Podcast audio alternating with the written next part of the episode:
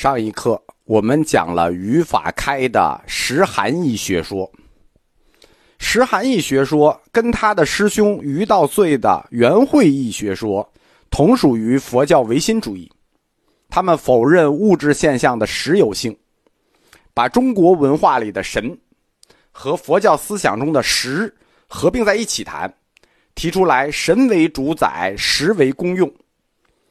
神与实构成一个是主宰，一个是公用的这组关系，很显然是于法开的个人体验。为什么这么说？他作为医生，他是个佛医，他在日常给人治病的过程中，就会产生出某种主观经验来。他认为人体内存在一个恒常不变的神，但是这个神已经受到了俗世的污染。这个恒常不变的神，是你过去没有被污染之前的那个本来面目，本来面目，也是你未来觉悟之后那个真实的自我。这段懂什么意思了吗？人身体里有个固定不变的神，现在只是被污染了而已。你的本来面目还是那个恒常的神，将来你的真实自我也还是那个恒常的神。这段思想实际上非常明确，是一个医生的思想。为什么？恒常的神相当于那个健康的你，你生病了就是受了污染。你的本来面目是什么呢？你的本来面目是健康的呀，所以治好了病就是你觉悟的未来，仍然要还你本来面目，就治好了，你又好汉一条，你又健康了。我猜啊，于法开应该是通过他的个人人生体验得到的这套理论，还你本来面目。还你恒常不变的那个神的本来面目，听着有点像什么？有点像我们在通史禅宗里讲过的那个“还我本来面目”。禅宗的这个口号是不是和语法开的实含宗很像？一旦还你本来面目，就是找到你那个真实的自我，你就摆脱了肉体的枷锁，可以冥合神秘的更高境界。语法开的这个理论呢，已经明显的带有大乘佛教的最后一期如来藏学说的特色了。它是为时后期的禅宗的缘起论，就是如来藏缘起说，所以我们就感到十禅宗和禅宗他们的理论很接近，因为他的理论就偏向于如来藏学说。语法开提出来这个觉悟的神。实际上是对佛教中“我见”这个基本概念的另一种说明，但是呢，它是一种相当中国式的说明。这些词汇与概念必须要等鸠摩罗什来到中国之后，才能用更清晰的佛教概念进行重新阐述。于法开老师的这个实含义学说，和当时另一派知道林的色空义、即色义学说。产生了激烈的学术冲突。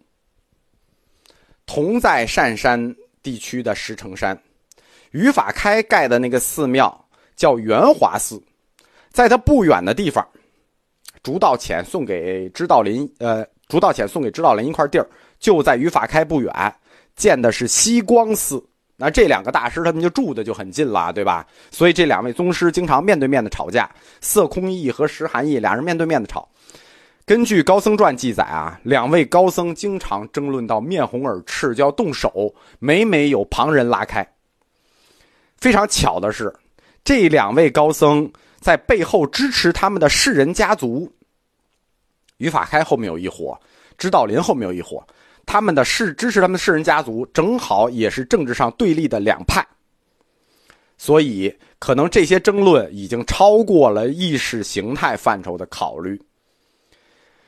单山虽然远离都城这个政治中心，政治还是不可避免的影响到了这里。前课我们讲过，说单山地区有三大佛教中心，世人佛教中心：竺道浅僧团、知道林僧团和石城山派。因为知道林的理论体系比较大，我们就先讲小的石城山派语法开僧团。语法开就讲完了，就轮到知顿知道林老师了。那这段就非常难了啊，我可以慢一点讲。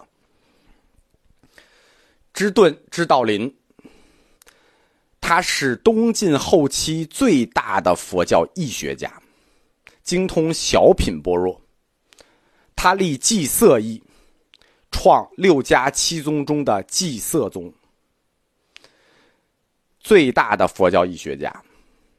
他比道安和慧远还大，为什么？因为道安和慧远师徒他们的焦点并不单纯集中在佛教义学上，他们应该算宗教家，而芝顿呢，他应该算佛教哲学家。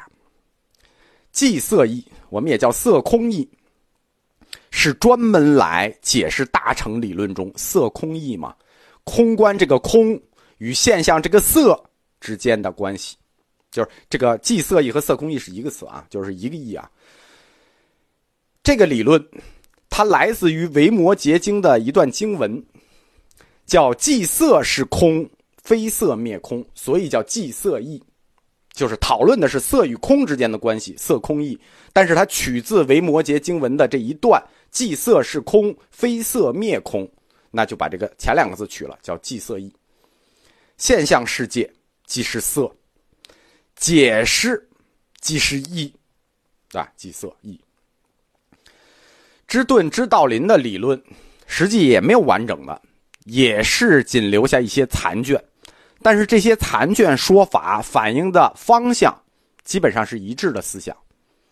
在《隋书沙门之顿集》中是这么说的：“夫色之性也，不自有色，色不自有。”虽色而空，故曰色即为空，色不异空。这一段，这段听着很像《心经》吧？对吧？其实应该说，《心经》很像他。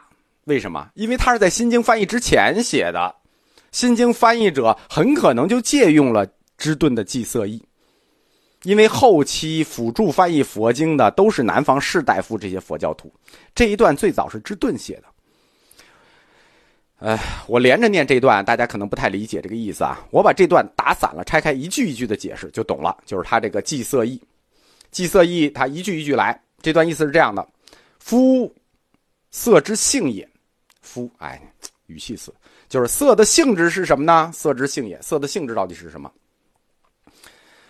不自有色，色不自有。什么叫不自有色，色不自有呢？就是没有产生物质与现象的机制，不自有色，色不自有，物质与现象也不会自己产生，对吧？这句话就是这意思。没有能产生物质与现象的机制，它们也不会自生。那这些物质和现象是哪儿来的呢？我们都看见了，对吧？你不能硬说没有吧？那就是后面一句，叫做“虽色而空”。